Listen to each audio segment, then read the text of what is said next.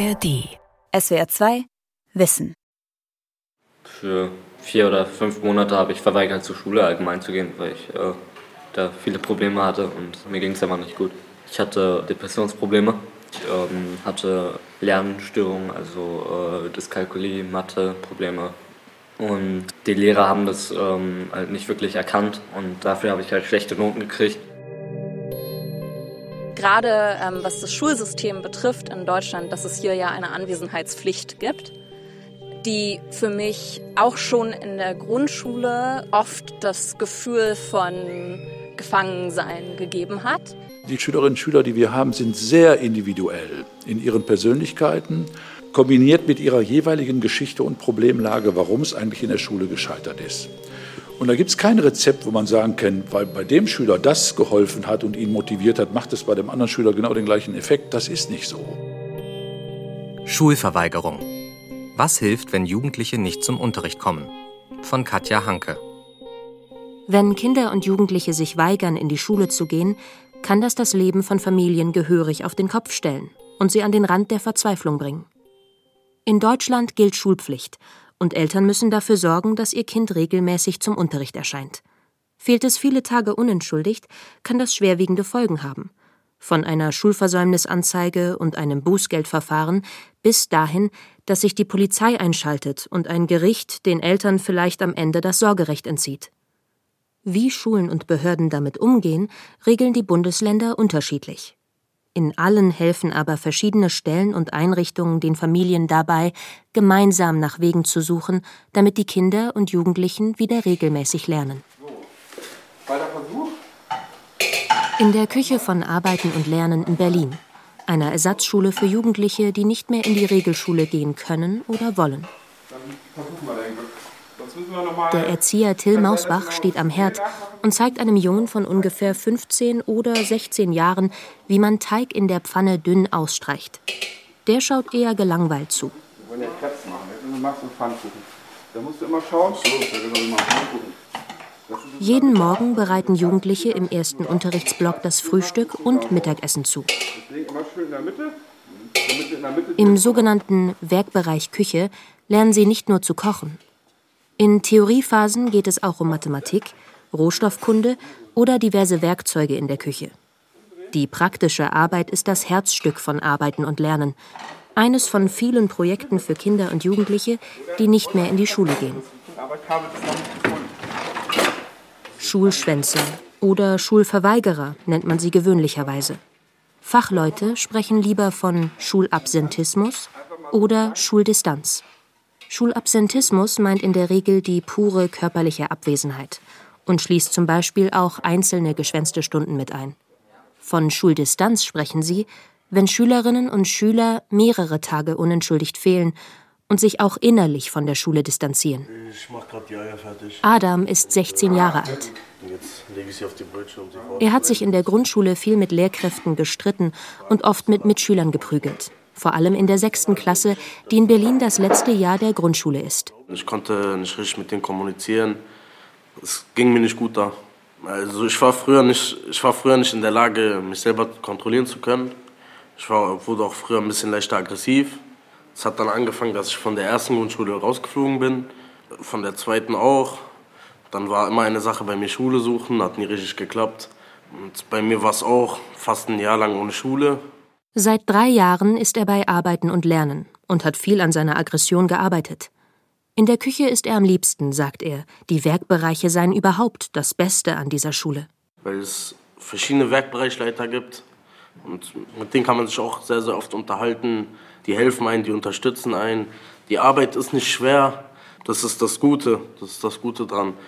Also acht Stunden dann nur zu sitzen und nur Unterricht zu machen, ist für mich keine gute Sache. Fehlen Kinder und Jugendliche unentschuldigt, bittet die Schule in der Regel zuerst die Eltern zu einem Gespräch. Das oft zitierte Null Bock auf Schule ist nur selten der wahre Grund für ihr Fehlen. Meist geht es um andere Probleme. Sie herauszufinden braucht echtes Interesse, Mitgefühl und oft sehr viel Geduld. Gelingt es in der Schule nicht eine Lösung zu finden, wird ein schulpsychologischer Dienst hinzugezogen, zumindest in Berlin. Doch auch das ist in jedem Bundesland anders. Im Berliner Bezirk Friedrichshain-Kreuzberg wenden sich Schulen an das Schulpsychologische und Inklusionspädagogische Beratungs- und Unterstützungszentrum, kurz SIBUZ. Es liegt in einem Klinkerbau mit hohen, breiten Gängen. Ah, danke. Guten Tag. Danke. Ich bin der Tripp. Guten Tag. Frank Tripp leitet die Schulpsychologie und hat regelmäßig mit Schuldistanz zu tun.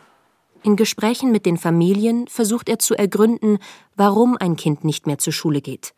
Als Außenstehender gelinge ihm das oft besser, sagt er. Die Gründe, warum jemand nicht mehr in die Schule kommt, sind extrem vielfältig und unterschiedlich. Das können ähm, zum Beispiel leistungsbezogene Ängste oder Versagensängste sein, soziale Ängste, ähm, wenn es um Mobbing geht oder generell, dass sich Kinder oder Jugendliche schwer tun, äh, mit vielen Menschen in einem Raum zu sein. Gerade im Grundschulbereich können das Trennungsängste sein, weil die zum Beispiel Angst haben, dass ihren Eltern was passiert. Oft gibt es sogar mehrere Ursachen. Sie zu erkennen und zu verstehen sei wesentlich, um helfen zu können, sagt Frank Tripp. Im Gespräch mit SWR2 Wissen betont er mehrfach, dass jeder Fall individuell sei. Pauschale Lösungen gebe es bei Schuldistanz nicht. Frank Tripp arbeitet seit acht Jahren als Schulpsychologe. Davor war er einige Jahre Schulsozialarbeiter. Therapien führt er selbst nicht durch, wenn nötig vermittelt er sie. Neben den verschiedenen Ängsten gibt es noch viele andere Gründe für unentschuldigtes Fehlen. Oft seien es Konflikte mit Lehrkräften oder anderen Jugendlichen, denen man so ausweichen wolle. Oder einfach, dass Freunde oder Freundinnen auch nicht in die Schule gehen. Das können aber auch ähm, Gründe sein, dass eben Schule generell nicht als sinnhaft erlebt wird, dass sich Lehrer auf eine Art und Weise Jugendlichen gegenüber verhalten haben, wo Jugendlichen gesagt haben, ähm, das tut mir nicht gut, das schadet mir, da gehe ich nicht mehr hin. Also wenn man zum Beispiel von der Klasse bloßgestellt wird und wenn das häufiger passiert, könnte das ein Grund sein. Manche Kinder erlebten das schon in der Grundschule. Wenn sie zum Beispiel häufig erlebt haben, dass sie einen Text vorlesen sollen, in der Grundschule zum Beispiel, und sie lesen den Text vor und können aber noch nicht gut lesen und kommen nur langsam vorwärts und die Lehrerin wird ungeduldig und ruft dann eine Schülerin auf, die als Klassenbeste vielleicht bekannt ist, von der man weiß, dass sie sehr gut lesen kann. Und die Schülerin liest dann den Text zu Ende, ist es für die andere Schülerin natürlich eine sehr schwierige Situation. Und wenn sie das häufiger erlebt, kann es durchaus dazu führen, dass sie eben auch nicht mehr gerne oder auch nicht mehr in die Schule gehen möchte. Regelmäßig beobachtet Frank Tripp auch, dass eine Legasthenie oder Dyskalkulie in der Grundschule nicht erkannt wird, diese Kinder ständig überfordert sind und an ihren Misserfolgen verzweifeln. Einige werden krank, andere sagen irgendwann, ich gehe da nicht mehr hin. Aus jahrelanger Erfahrung weiß der Schulpsychologe außerdem, dass Armut ein ziemlich großer Risikofaktor bei der Entwicklung von Schuldistanz ist. Und man könnte schon sagen, dass ähm, je stärker eine materielle, soziale oder kulturelle Armut ausgeprägt ist und auch eine Chancenbenachteiligung erlebt wird, desto größer ist auch die Gefahr für die Kinder und Jugendlichen und deren Familien, dass das Besuchen der Schule eben nicht als ähm, sinnstiftend und erfolgreich erlebt wird. Kinder und Jugendliche, die nicht mehr in die Schule gehen wollen, kommen aus allen sozialen Schichten. Zwar gibt es Eltern, die sich nicht sonderlich um die Bildung ihres Nachwuchses kümmern, oder welche, die ihr Kind aus religiösen Gründen selbst fernhalten. Die meisten Eltern sind aber engagiert und wollen gemeinsam mit Schule und Behörden eine Lösung finden. Oft ist das ein langer, schmerzhafter Prozess, in dem sie hin und her gerissen sind, zwischen ihrer Angst vor Strafen, den Forderungen des Jugendamts und ihrem unglücklichen oder blockierenden Kind. Schuldistanz ist ein hochemotionales Thema. Viele Betroffene möchten darüber nicht sprechen. Jemanden für diese Folge von SWR2 Wissen zu finden, war nicht einfach. Ich bin gegangen, weil ich es musste, nicht weil ich es wollte. Also Lisa aus Berlin ist schließlich bereit zu sprechen. Glaube, Ihren echten Namen und ihr Alter möchte sie nicht nennen. Schon in der Grundschule hat sie unter der Schulpflicht gelitten. Ich glaube, dass ich das nicht so ausdrücken konnte, vielleicht in der Grundschule. Aber dieses Grundgefühl, intuitiv gesehen, von ich fühle mich meiner Freiheit beraubt. Ich fühle mich meinem Menschsein als Individuum beraubt, weil ich hier gehorchen muss.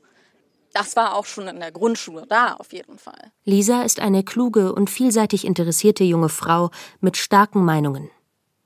Es war nicht nur die Schulpflicht, die sie so belastend fand, auch die Lerninhalte an sich. Lebensfremd in ihren Augen, ohne die Möglichkeit mitentscheiden zu können. Von einer Montessori-Grundschule wechselte sie auf ein Gymnasium. Also als ich aufs Gymnasium gewechselt bin, dann in der siebten Klasse, ging es mir mental einfach immer schlechter, ähm, weil ich mich immer mehr eben meiner Freiheit beraubt geführt habe zu einem viel extremeren Maße, dass ich dann einfach in eine schwere Depression gefallen bin, im Sinne von kompletter Antriebslosigkeit und ähm, Traurigkeit und Leere einfach. Und aufgrund dessen dann einfach angefangen hatte, immer ähm, Atteste zu haben. Also ich war dann tatsächlich einfach freigestellt. Wie viele Kinder und Jugendliche bleiben überhaupt regelmäßig der Schule fern? In manchen Medienberichten ist von 400.000 die Rede. Aber bei Schulabsentismus oder fehlendem Schulbesuch ist es generell schwierig, belastbare Zahlen zu finden. Christine Selzer ist Professorin für Erziehungswissenschaft an der Universität Stuttgart und Schulabsentismus einer ihrer Forschungsschwerpunkte. Das liegt daran, dass es das ja eigentlich gar nicht geben darf. Es besteht ja Schulpflicht. Das heißt also, dass eigentlich alle Beteiligten immer so ein Interesse dran haben, dass es eine Null gibt. Sie habe oft erlebt, dass Schulen keine Auskunft geben möchten und sei deshalb dazu übergegangen, Schülerinnen und Schüler selbst zu fragen. Sieben Jahre lang hat sie die PISA-Studie mit koordiniert und dort auch Fragen zur Schuldistanz aufgenommen. Zum Beispiel diese. Was passiert konkret an deiner Schule, wenn jemand die Schule schwänzt. Aus den Antworten waren zwei Gruppen zu erkennen, so Selzer. Schulen, die es locker nehmen, an denen nach einem Eintrag ins Klassenbuch nichts weiter passiert, und andere, an denen sofort ein System greift und sich die unentschuldigt Fehlenden erklären müssen. Und äh, es hat sich dann auch sehr deutlich gezeigt, dass die Schülergruppe, bei denen klar war, meine Schule ist da aktiv und auf Zack, die schwänzen deutlich weniger als die, die ihre Schule als eher passiv einschätzen. Und das fand ich eigentlich einen sehr schönen Befund, weil man das natürlich auch den Schulen entsprechend kommunizieren kann, dass es eigentlich, also das ist so ein bisschen wäre den Anfängen. Auch Schulpsychologe Frank Tripp plädiert dafür, genau hinzusehen und schnell den Kontakt zur Familie aufzunehmen. Er meint, jede Schule braucht ein Konzept, wie sie vorgeht, wenn jemand unentschuldigt fehlt. Es gibt Schulen, die machen das so, dass wirklich an jedem Tag morgens nach der ersten Stunde schon eine Rückmeldung ans Sekretariat kommt, welche Kinder unentschuldigt fehlen und dass dann direkt jemand aus der Schule, oft macht es die Schulsozialarbeit, ähm, bei diesen Familien anruft und fragt, was ist denn los? Und ich denke, das ist eine sehr gute Idee. Es sei entscheidend, ein Fehlen schnell zu bemerken und früh die Ursachen herauszufinden. Ab ungefähr zehn unentschuldigten Fehltagen pro Halbjahr würden viele Schritte zu nichts mehr führen, so Frank Tripps Erfahrung. Deshalb sollten sich Schulen auch fragen, was können wir tun, damit die Schülerinnen und Schüler gar nicht erst anfangen zu fehlen? Und wie kann ich ein Umfeld gestalten, damit jeder da gerne hingeht und da eben Sinnhaftigkeit erlebt, Teilhabe erlebt und dadurch auch Spaß an Entwicklung hat. Aber letztlich geht es ja auch ganz viel um persönliche Entwicklung, die in Schule stattfindet, weil die Kinder sind ja schließlich einen sehr großen Anteil ihrer Lebenszeit in der Schule. Eine enge Beziehung der Lehrkräfte zu den Kindern und Jugendlichen sei ein wichtiger Teil davon. Um diese Beziehung aufzubauen, müsste es natürlich auch Zeit für Gespräche geben. Oft haben Lehrkräfte aber nicht die Kapazitäten, sich in großen Klassen allen einzeln zu widmen, Zusätzliche Fachleute aus der Schulsozialarbeit können helfen, dass Schülerinnen und Schüler erst gar nicht fehlen, sagt Christine Selzer von der Universität Stuttgart. Es gibt Studien dazu, dass die Anwesenheit und die Verfügbarkeit von Schulsozialarbeitern für solche Themen tatsächlich sehr hilfreich ist.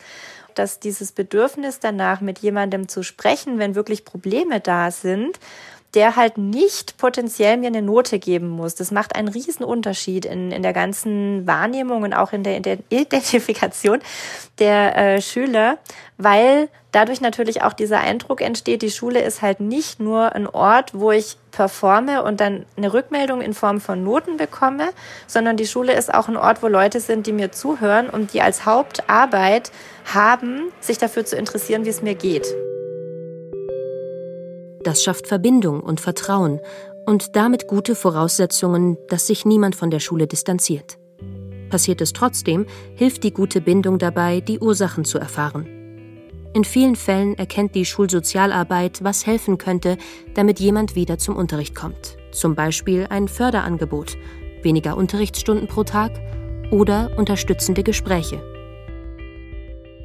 Dass Schulen in der Corona-Pandemie lange geschlossen waren, hat das Problem nun zusätzlich verstärkt. Im neuen Schuljahr weigern sich mehr Kinder und Jugendliche als vorher. Konkrete Zahlen gibt es nicht, nur Erfahrungswerte. Schulpsychologe Frank Tripp hat in seiner Beratungsstelle in Berlin diesen Anstieg bemerkt, ganz besonders bei Kindern und Jugendlichen, die schon vor dem Lockdown mit sozialen Ängsten oder Leistungsängsten gerungen hatten. Viele von denen haben die Situation, im Lockdown zu sein, durchaus erstmal als Entlastung erlebt, weil sie ja nicht in diesen für sie sehr belastenden Situationen gewesen sind. Aber als sie dann zurückkommen sollten in die schulische Situation, haben sie es dann eben nicht geschafft. Denn die lange Zeit zu Hause habe ihre Ängste verschlimmert. Vor allem in den Kliniken und bei den niedergelassenen Ärzten habe es einen hohen Anstieg gegeben. Eine andere Gruppe seien jene, die schon vorher keinen Sinn in der Schule sahen und lieber im Park abhingen. Auch dieses Verhalten habe sich durch den Lockdown verstärkt. Zurück zu Lisa, der jungen Frau aus Berlin, die sich von der Schule eingeengt fühlte. In der achten Klasse, sagt sie, sei sie nur noch sporadisch ins Gymnasium gegangen und habe wegen ihrer schweren Depressionen von ihrer Psychiaterin Atteste bekommen. Wie sind ihre Eltern damit umgegangen? Ja, ich glaube, das war klar ersichtlich für meine Eltern, dass es mir nicht gut ging. Und äh, da war das dann auch keine große Diskussion. Das war einfach, ich kann nicht. Also es geht nicht. Später dann, als ich gesagt habe, ich möchte aufhören komplett, da war das gerade für meinen Vater äh, schwer nachzuvollziehen. Ihren Eltern zuliebe hat sie dann den mittleren Schulabschluss gemacht. Ohne deren Hilfe beim Umgang mit Schulen und Ämtern wäre alles schwieriger geworden. Besser gefühlt habe sie sich erst, als klar war, sie müsse nicht mehr in die Schule gehen. Es war auf jeden Fall eine Riesenlast, die von mir gefallen war, als ich wusste, ich muss nicht mehr zur Schule gehen. Als ich einen Attest hatte für eine lange Zeit und vor allem aber auch, als ich wusste, ich bin nicht mehr schulpflichtig. Ich bin befreit von dem Zwang ich bin nicht mehr im Risiko, dass meine Eltern Strafe zahlen müssen, dass ich von der Polizei abgeholt werde. In Berlin kann die Strafe bis zu 2500 Euro betragen. In anderen Bundesländern bleibt sie dagegen unter 1000 Euro. Die genaue Höhe hängt auch von der Anzahl der Fehltage ab. Dass Gerichte Eltern das Sorgerecht entziehen, geschieht erst in Extremfällen, zum Beispiel wenn die Eltern ihre Kinder aus religiösen Gründen daran hindern, zur Schule zu gehen. Die Vollzeitschulpflicht endet meist nach neun oder zehn Schuljahren. Für Lisa war sie in Berlin nach zehn Jahren beendet. Also mir ging es einfach schlagartig so viel besser ab dem Moment, wo ich mich auf meine eigenen Interessen konzentrieren konnte und ab dem Moment, ähm, wo ich nicht mehr meinen Alltag nach anderen Menschen ausrichten musste. Sie hat gearbeitet, Geld gespart und dann diverse Praktika gemacht, in Projekten und bei Organisationen, die sie begeisterten. Mittlerweile arbeitet Lisa freiberuflich. Ihre Gründe, nicht mehr zur Schule zu gehen, sind eher untypisch, genauso wie die Tatsache, dass sie trotzdem schnell auf eigenen Beinen stand.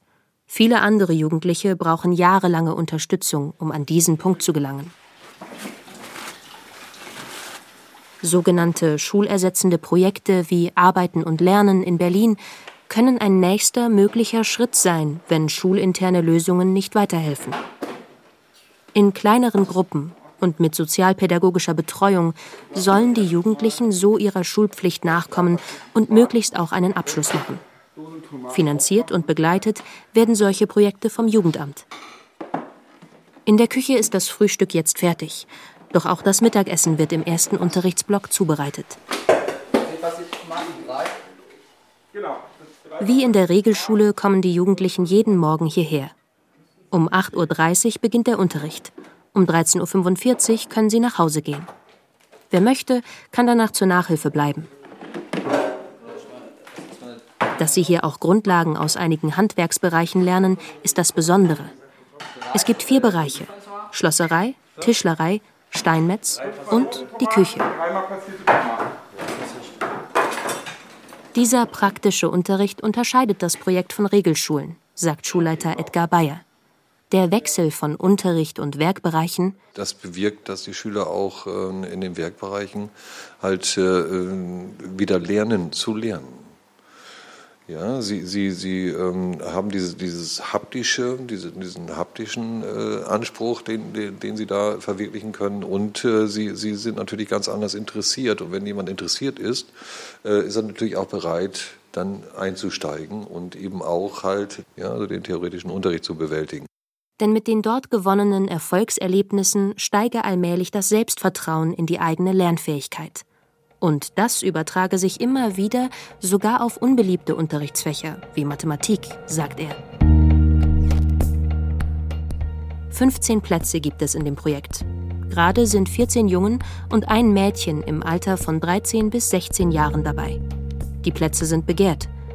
Die Jugendlichen sind freiwillig hier und wollen diese Chance nutzen. Der 15-jährige Lasse ist einer von ihnen, ein eher zurückhaltender Junge. In der Grundschule, in Berlin also bis zur sechsten Klasse, habe er wegen seiner Dyskalkulie und Legasthenie viel verpasst und ständig schlechte Noten gehabt. Irgendwann wollte er nicht mehr in die Schule gehen. Seit zwei Jahren lernt er bei Arbeiten und Lernen. Auf die Frage, was ihm besonders helfe, meint er, äh, dass hier wenige Schüler sind, ähm, Lehrer sind sehr freundlich, halt, ähm, es ist, man kann sich einfach einfacher konzentrieren und es ist alles einfach einfacher. Ähm, die haben auch Einverständnis, die lassen einen Zeit. Es gibt gutes Essen. Dem 16-jährigen Adam geht es ähnlich. Man arbeitet beispielsweise zu viert oder zu fünft mit einem Lehrer. Man kann sich besser konzentrieren. Äh, der Lehrer bleibt auch ganz nett bei einem. Man wird besser belernt, sozusagen. Das ist das Gute dran. Die Lehrer nehmen sich auch sehr, sehr oft Zeit. Die verstehen Humor, man kann gut mit denen reden. Das Miteinanderreden und die intensive Beziehungsarbeit seien die Grundlage, betont Edgar Bayer, der Lehrer und Sozialpädagoge ist. Eine feste Beziehung zu den Jugendlichen aufzubauen, brauche aber Zeit und oft sehr viel Geduld, vor allem am Anfang. Die Schüler sollen sehen und merken, wir sind für dich da und wir unterstützen dich. Und auch wenn es dir schlecht geht oder du etwas nicht magst, versuchen wir eine Lösung oder einen Kompromiss zu finden. Auch Konflikte würden so bewältigt. Gespräche führen, die Jugendlichen in ihrer Situation wahrnehmen klare Absprachen treffen und immer im Austausch bleiben. Ich will doch die Raspe nehmen dafür.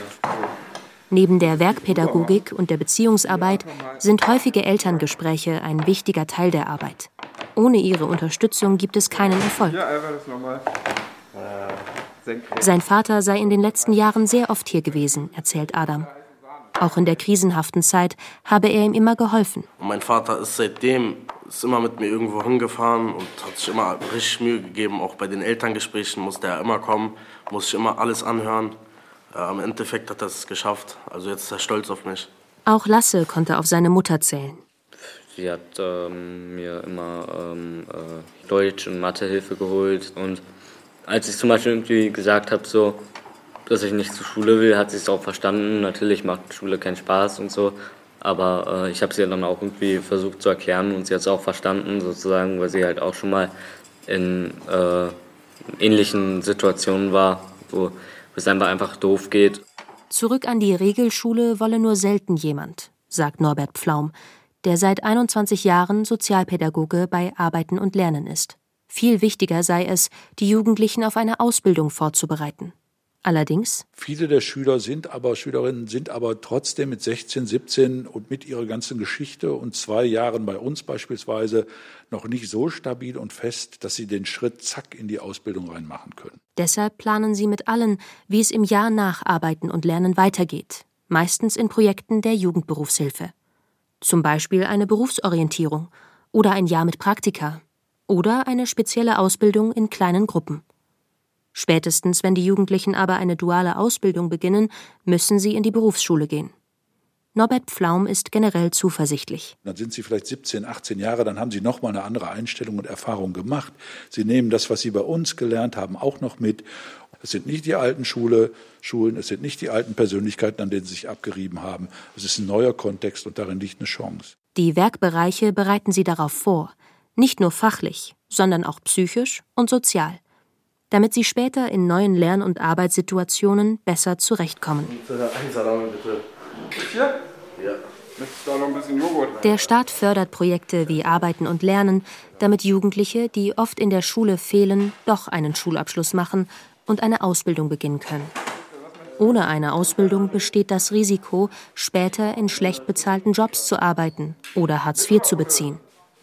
Dass Jugendliche, die in der Schule viel fehlen, diese oft ohne Abschluss verlassen, ist durch Studien belegt. Christine Selzer von der Universität Stuttgart. Ja, also die Korrelation ist tatsächlich sehr hoch.